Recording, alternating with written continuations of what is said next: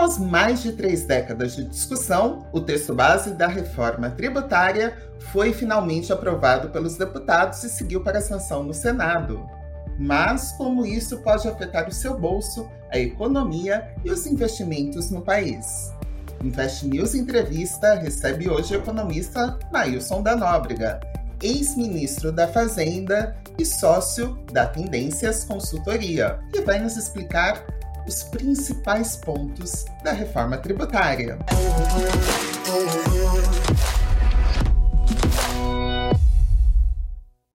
A primeira etapa da reforma tributária, que trata sobre a tributação sobre o consumo, foi aprovada pelos deputados no início deste mês. Qual a sua avaliação geral sobre o texto? Olha, Tatiana, eu acho que a aprovação da reforma é o passo mais importante em termos estruturais da história do Brasil desde o regime militar. Né? Uh, nada se compara ao que foi feito da democracia para cá em relação a esse tema. O impacto da reforma terá importância decisiva para aumentar a produtividade, a competitividade dos produtos brasileiros e elevar o potencial de crescimento da renda e do emprego. Portanto, é algo que se esperou durante mais de 30 anos e esse, esse projeto tramitou, como a gente sabe, desde 2019 na Câmara. Ele tem inúmeras vantagens, eh, ele foi preparado por gente competente, é a primeira vez que uma reforma estrutural dessa magnitude não é gestada nos salões do governo. Ela foi criada por um grupo de abnegados economistas com experiência no governo, com experiência na gestão tributária dos estados, enfim, um grupo, é, é, digamos assim, eclético em termos de conhecimento, inclusive na academia, né? e por isso ele é tão bom. Né? Ah, claro, tem crítica aqui, tem crítica lá, porque nada é perfeito, mas eu apoiei esse projeto desde o início, quando a API divulgou a primeira versão do projeto, me encantei com o projeto, avaliei ah, que ele era muito importante, e desde então eu venho apoiando o projeto. Não trabalhei nele, mas fiz depoimento na Câmara, eu participo do debate, participo de grupos que de, debatem a reforma tributária, e sempre que posso uso minhas colunas para abordar certos aspectos da reforma. Inclusive, lamentar, porque essa reforma não é tão perfeita quanto poderia ser. Né? O Brasil te, teria condições de construir um sistema de tributação do consumo dos melhores, se não melhor do mundo, porque aproveitaríamos a experiência dos últimos quase 70 anos em que esse método de tributação pelo valor agregado começou a ser adotado na Europa. Nós próprios brasileiros já temos uma experiência sobre isso, o ICMS e o IPI eh, no início eram eh, modalidades de tributação que adotavam esse formato né, de cobrança pelo valor agregado, Uh, temos experiência uh, em lidar com os defeitos do sistema atual. Portanto, o Brasil tem gente qualificada para fazer um projeto dessa magnitude, tem gente experiente no governo para administrar é, a implementação, e, finalmente, eu acho que esse projeto contou com amplo apoio da sociedade. A sociedade, finalmente, é, por suas elites, pelo menos, os setores mais informados, se deu conta do dano que o sistema tributário brasileiro causava ao país. O sistema tributário brasileiro é responsável por parte, se não quase tudo, da desindustrialização precoce no, do país. É responsável por o país começar a patinar é, em termos de expansão da sua economia. Hoje o Brasil cresce menos do que os países ricos, isso é um absurdo, porque para a gente ficar rico, a gente tem que crescer mais rapidamente do que eles, né? É como um carro para ultrapassar um outro, ele tem que ter uma velocidade maior ou para emparelhar é, no mínimo, né? Então, é um, é um, é um sistema caótico, confuso, né? É, enfim, não contribui para o crescimento do país. Pelo contrário, tem refreado o, o, o, crescimento do país. É, é um sistema que tem altíssima litigiosidade, é?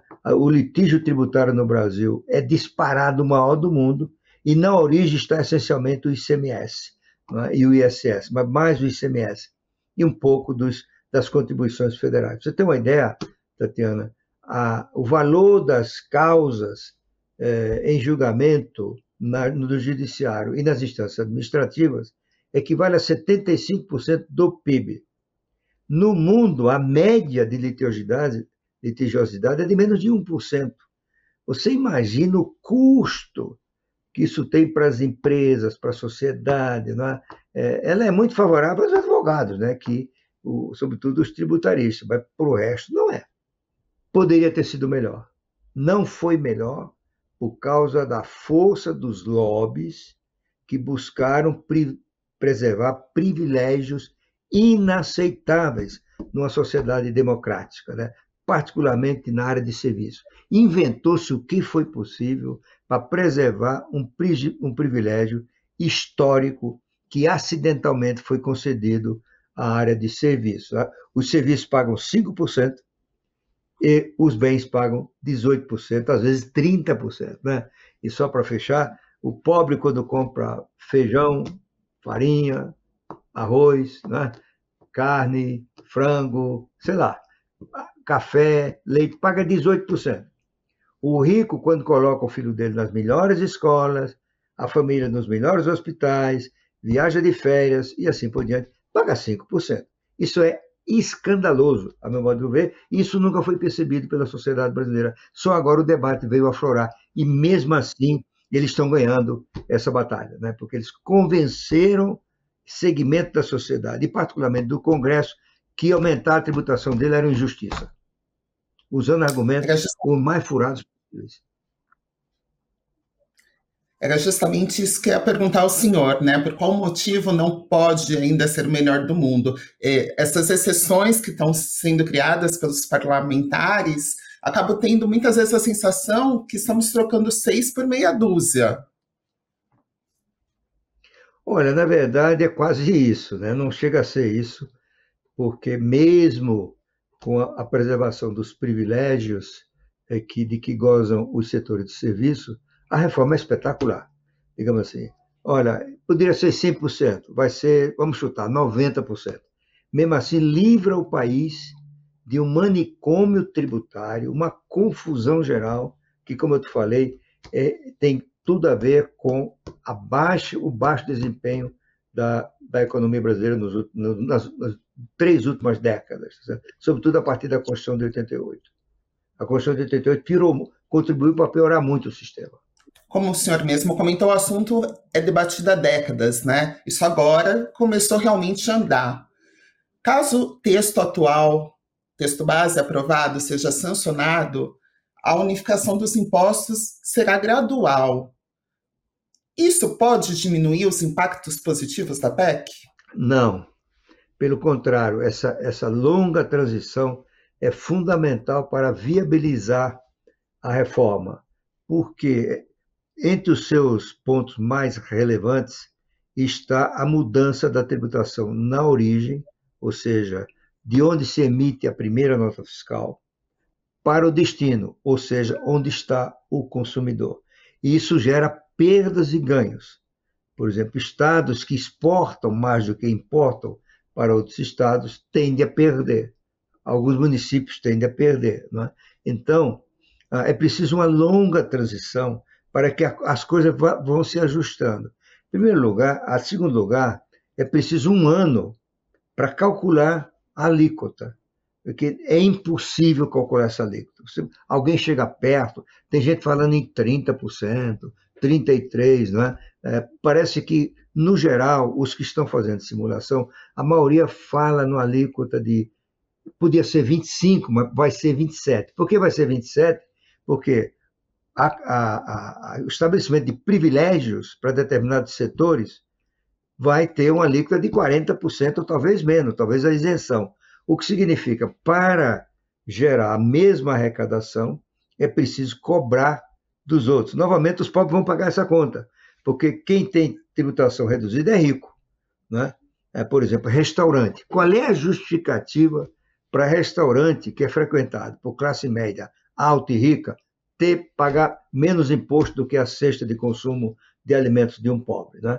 Então, o que, é que vai acontecer? Como você só vai arrecadar 40%, dos que vão pagar a alíquota integral, você tem que cobrar mais, certo? Para poder chegar à arrecadação desejada. Né? Então, por outro lado, você precisa, nessas ganhos e perdas, é preciso dar um tempo e ir aumentando lentamente não é? a alíquota até chegar na final daqui a 10 anos. Né? Porque isso vai permitir aos estados se ajustarem à medida que o tempo vai passando. Porque no fim todos ganharão. Né? Mesmo aqueles que perdem na partida tendem a ganhar no final. Porque o, o, a, a reforma vai gerar um aumento do potencial de crescimento da economia. Ah, nós da Tendências estamos calculando que a reforma, se implementada é, como, tá, como, como, está até agora, ela vai gerar um, um, aumento de 10 pontos percentuais no potencial de crescimento da economia. Então, os estados e municípios e a União vão arrecadar, em tese, 10% mais do que arrecada hoje. Aí você acomoda né, nessa, nessa nesse processo de perdas e danos, perdas e, e, e, e ganhos, desculpe, você acomoda nesses estados onde haverá perda, né? você, e nos que tiveram ganho, a repartição da receita vai gerar um período, uma transição de 50 anos, para que todos possam se adaptar. Isso não, não afeta o contribuinte. O contribuinte, a transição vai ser de 10 anos. Sem essa transição, não funcionaria bem. Né? Você não pode amanhã começar a implementar um processo desse, que é completamente novo, você está saindo do caos absoluto para uma estabilidade absoluta. E isso tem é, demandas de adaptação que levam tempo para acontecer. Essa indefinição do IVA, de uma certa forma, é como dar um cheque em branco para o Congresso, já que ele pode incluir exceções e, com isso, o valor da alíquota aumentar? Olha, a rigor, a decisão final é do Congresso, como foi da Câmara, né? Então, por exemplo, parque de diversão vai pagar menos imposto do que feijão e arroz, né? Então, uh, foi uma decisão política do Congresso. Eu acho que não justifica, né? Ele já fez isso nos, nas exceções. Além disso, tem outro problema aqui, outro problema que eu acho que vale comentar. As exceções começam a gerar um incentivo para as empresas se organizarem, para se enquadrar é, na classificação que paga menos imposto, né? que é bom para a empresa e é ruim para o país, que é repetir um processo que já existe hoje. É, por exemplo, é muito citado pelo Bernard Pi, a, na área imobiliária de construção imobiliária, se a, a empresa é, comprar os, os perfis, né, os pré-moldados, ela vai pagar 18%, porque pré-moldado é uma atividade industrial. O que, que ela faz? Ela vai fazer o pré-moldar, os perfis, as vigas, etc., no canteiro de obra, porque ela paga 5%. Então, do ponto de vista da eficiência, esse imóvel vai ficar mais caro. Desculpa, mais barato, né? É, mas, do ponto de vista do país, não. Então, ele funciona para os interesses da empresa, do comprador do imóvel, mas não para o país, porque significa um, uma má alocação dos recursos, ele, ele, é empregado não nos seus melhores usos, isso influencia negativamente a produtividade. Ou seja, se todas as empresas fizerem isso, o Brasil vai crescer menos. Então, essa é uma das desvantagens de ter alíquotas múltiplas. Certo? Agora, o, o, Congresso não vai ter, a meu ver, né, é, vamos dizer, a liberdade de fixar a alíquota que eles quiserem. Na, na teoria pode, né? porque eles é soberano. Na prática, não, porque vai existir um estudo de um ano envolvendo todas as transações eh, na área de consumo. Esse conjunto de informações gigantesco vai ser processado eh, com tecnologia digital, provavelmente com, com a, inteligência artificial, e essa, essa, esse conjunto vai dizer quanto se arrecada hoje. Arrecada de como? Arrecada, sei lá, um trilhão de reais. Pegando a alíquota de 1% que a gente fez, né, quanto daria de arrecadação? Ah, daria 4 trilhões. Ah, bom, então a alíquota não precisa ser, como a gente pensava, de 25, pode ser menor. Né? Ou o contrário. Né? Você tem uma arrecadação de hoje e uma alíquota de 25% gera uma arrecadação menor. Então, ela vai ter que ser maior. Então, já existem estudos mostrando mais ou menos quanto pode ser. Né? Antes desses benefícios que, o, que a Câmara concedeu aos lobbies, que se mobilizaram para obter benefícios, né? a alíquota estava em torno de 24,3%, o que sugeria que 25% poderia ser a alíquota. Né? Agora não se sabe, vai ter que refazer esses cálculos. Né? Por exemplo, a agricultura vai pagar só 40% da alíquota. Né?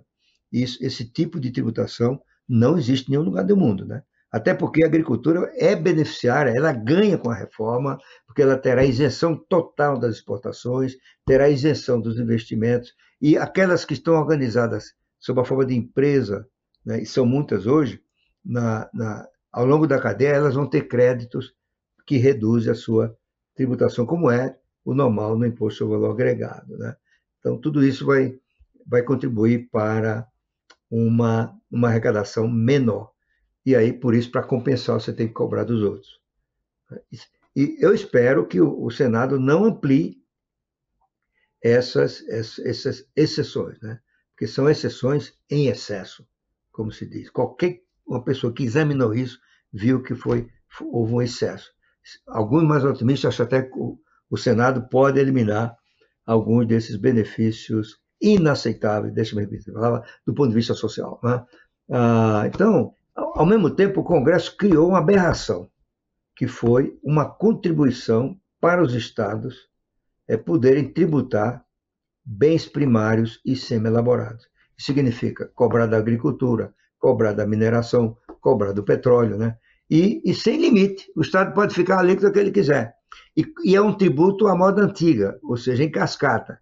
Ele não é sobre o valor agregado, o que significa que ele vai incidir eh, nos produtos exportáveis, vai diminuir a competitividade dos produtos brasileiros. Essa aberração, eu acho que o Senado tem que se debruçar sobre ela, verificar os seus, seus repercussões negativas e cancelar esse, essa dádiva, digamos assim, que o Congresso de última hora eh, concedeu aos estados. Alguns já cobravam coisa parecida disso, mas não quer dizer, e era errado, né? Não quer dizer que o errado deva ser institucionalizado. Esse é um dos grandes defeitos do projeto final aprovado pelo Congresso. Nós estávamos falando sobre a alíquota do IVA. É, nessa semana, o IPEA divulgou a pesquisa que a do Brasil pode ser uma das maiores do mundo, em torno de 28,04%, se o texto for mantido como está.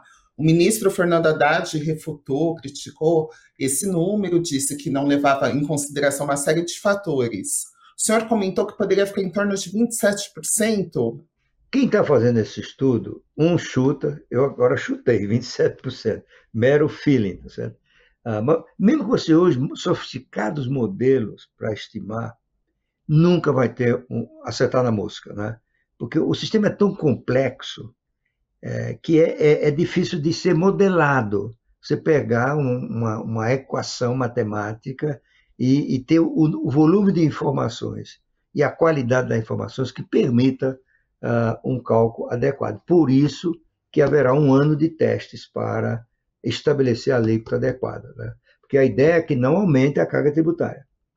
Seja, pode aumentar a arrecadação, mas não a carga tributária. Porque como o PIB vai crescer mais, os estados, municípios e a União vão arrecadar mais sem aumentar a carga tributária. Proporcionalmente, será a mesma.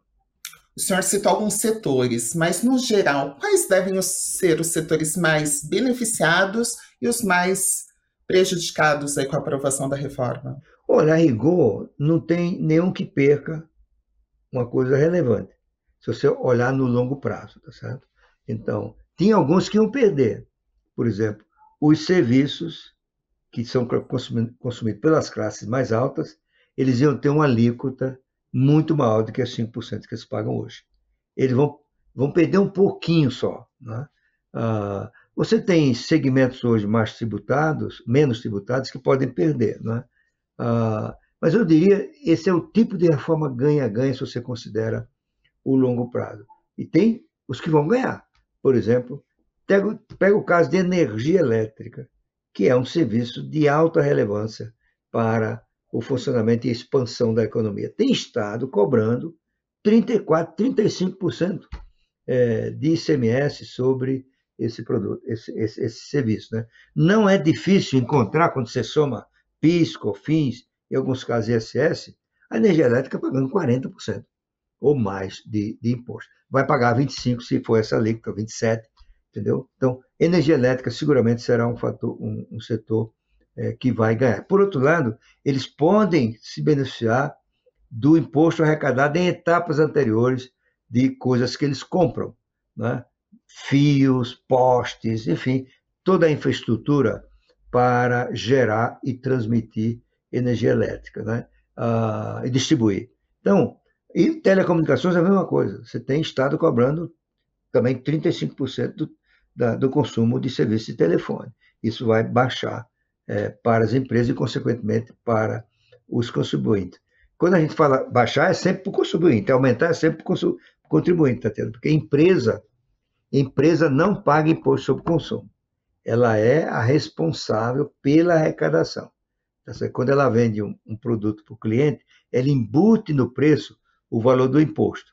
E depois ela faz, emite uma nota fiscal para o comprador e recolhe o respectivo valor. O contribuinte final da tributação do consumo é o consumidor. A taxação sobre lucros e dividendos é um dos pontos esperados da próxima fase da reforma. Se, por um lado, ela pretende taxar os mais ricos, por outro, existe a preocupação de que ela atinge uma classe média, pejotizada, entre aspas, né, que pode ser penalizada. Qual é a sua opinião sobre esse assunto? Olha, em primeiro lugar, criou-se uma ideia sobretudo no governo Bolsonaro, que não tributar dividendos é um privilégio no Brasil. E não é. Certo? Como é em todo mundo. Em todo mundo, tributa-se o lucro da empresa, que implicitamente já está tributando o, o, o, acionista, né? porque o acionista é o dono da empresa. Se tributar a empresa, ele, ele indiretamente vai pagar. E uma parte na distribuição do lucro, ou seja, do dividendo. O Brasil fez uma opção no governo Fernando Henrique Cardoso de tributar tudo na empresa. Então, em vez de cobrar 20% de imposto, como é a prática no mundo, decidiu-se cobrar 34%. E os, na distribuição de dividendo não se tributa. Não é nenhum privilégio. O acionista foi tributado na empresa. Certo? Por, que, por que isso? Porque se constatou naquela época que havia muito planejamento. Famílias que colocavam na empresa todos os gastos pessoais, de férias, né? de alimentação, de transporte, de roupa, tudo lá. Com isso, eles pagavam menos imposto. É? Então, por, tinha, uma, tinha umas vantagens, que na distribuição do dividendo não se aplica a tabela progressiva. Por exemplo, se você tiver distribuir zero, né? o, na empresa é, paga 34, provavelmente você iria ter, se distribuísse, uma arrecadação maior na pessoa física. Né? Mas eu acho que esse é um ponto vencido. Né? A maioria concorda que, até pela aplicação da progressividade na distribuição dos, dos lucros, né, é preferível ter uma parte na empresa, uma parte no, no, no, no acionista. Né? O que significa que, a rigor, não tem aumento relevante em arrecadação. Né? você deixa de arrecadar na empresa vai arrecadar no, no acionista. Ah, o aumento de arrecadação é porque muitos pagarão uma tarifa, um, uma alíquota mais alta, porque entram na tabela progressiva, entendeu? Então, eu acho que por aí, por aí não vai ter muita, muita diferença. O que eu acho, a diferença vai ser na eliminação de privilégios. Né? Você pode lembrar, nós somos o país dos privilégios, né? Então, aqui no Brasil, o rico, classe média, pode pagar, pode, quando paga serviço de educação, quando paga serviço de, de saúde, abate da sua renda para pagar menos imposto. Né? E, na prática, o que significa? Ele cobra do governo uma parte do que ele gastou com médicos, hospitais e escolas. Enquanto que o pobre cobra no sentido de que ele abate né, e se a alíquota é 27%, e aquele 100% que ele pagou de uma consulta, ele vai pagar só 73%. Né? Ah, o resto debita para o Tesouro Nacional. Então, enquanto que o pobre ele, ele vai para o SUS e para a escola pública. Né? É, eu acho que chegou a hora de olhar isso. Não vai ser fácil, porque os ricos vão se mobilizar contra o que consideram injustiça. Né? Ah, e às vezes os argumentos são muito falaciosos e muita gente compra. Por exemplo, todo mundo está comprando um argumento dos que estão defendendo a, o privilégio para o serviço, porque os serviços empregam mais. Isso é papo furado, tá certo? Os serviços empregam mais porque, quando computado o governo, os serviços correspondem a 73% do PIB. Ora, se você tem três quartos aproximadamente de um setor é, que representa o PIB, vai arrecadar mais, né? Vai arrecadar mais. Por exemplo, o Brasil tem mais desempregados do que a Nicarágua, porque o Brasil tem uma população maior. Talvez em termos proporcionais, não é o caso, mas pode até ter menos. Por isso, quando você olha o desemprego, olha a taxa e não a quantidade de desempregados. Então, uh, eu acho que vai ter uma resistência muito grande. Né? Outra resistência, ah, não, porque o, nós estamos tributando a educação, esse governo, essa proposta tributa a educação. Não tributa a educação. Educação gratuita nas universidades, nas escolas públicas, continua como é. O que está tributando é o cara que usa a escola, tá certo? Você está, você está tributando a família que colocou seus filhos nas melhores escolas. E ela quer que o Estado pague um pedaço disso aí. Já que ela pode botar nas melhores escolas, tem que pagar integral. É assim na maioria dos países. Falando em privilégios, né, o ministro Fernando Haddad vai encaminhar um projeto de taxação dos fundos exclusivos, que não tem cobranças de come-cotas, por exemplo. O senhor acredita que essa taxação vai corrigir algumas injustiças tributárias? Eu acho que sim, Tatiana, porque esses benefícios foram instituídos numa época que ele até se justificava como estimular a expansão do mercado de capitais. E o mercado de capitais é muito importante para uma economia como a brasileira, né?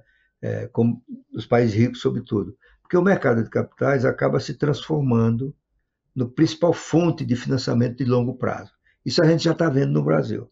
Hoje, é, com todos esses incentivos, a, a, melhoria institucional, o próprio enriquecimento do país, o 20% da oferta de crédito já se, opera pelo mercado de capitais.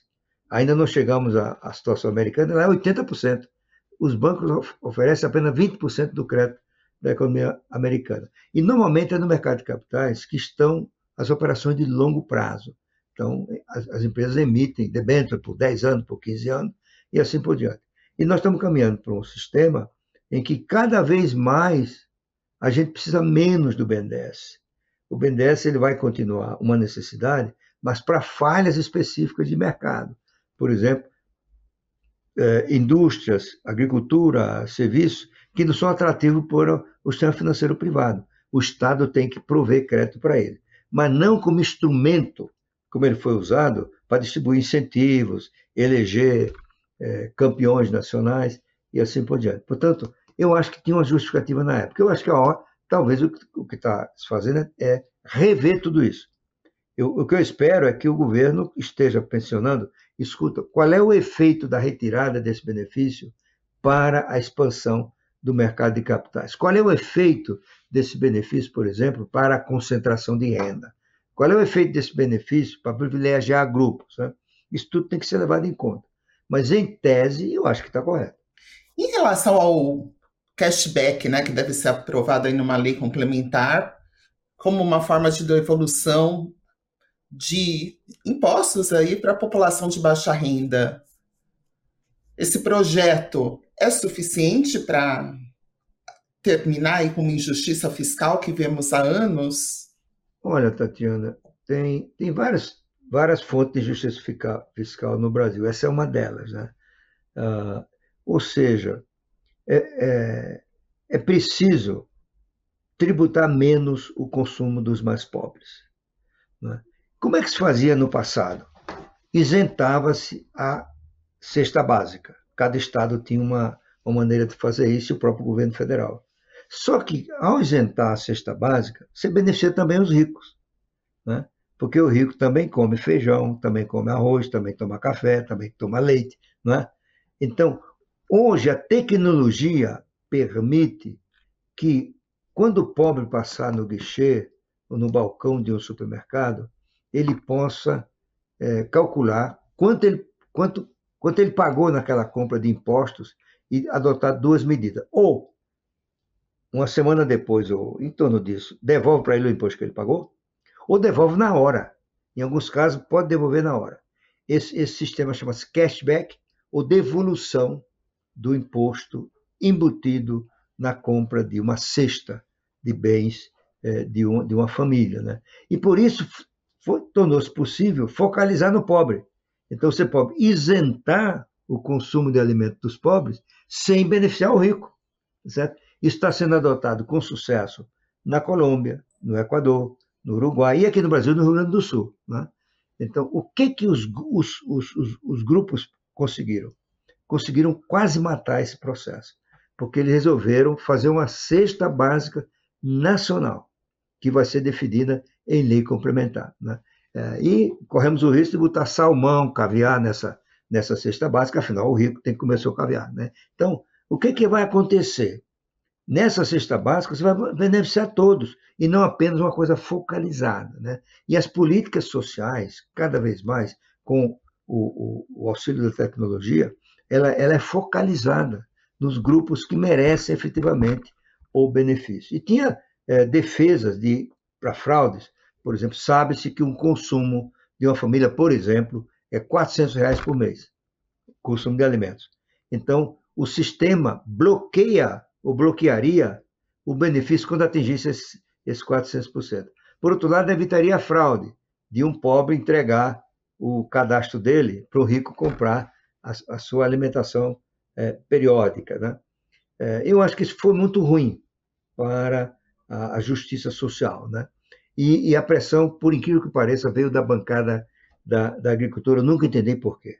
Porque eles achavam que isso é injustiça. Não é justiça para rico, para pobre não é.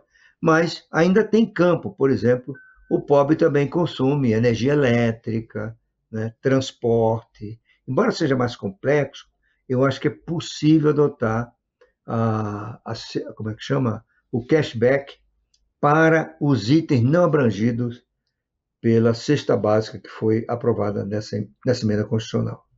Mailson, muito obrigada pela sua participação no Invest News Entrevista. Obrigada, Tatiana. Obrigado pelo convite. Foi um prazer.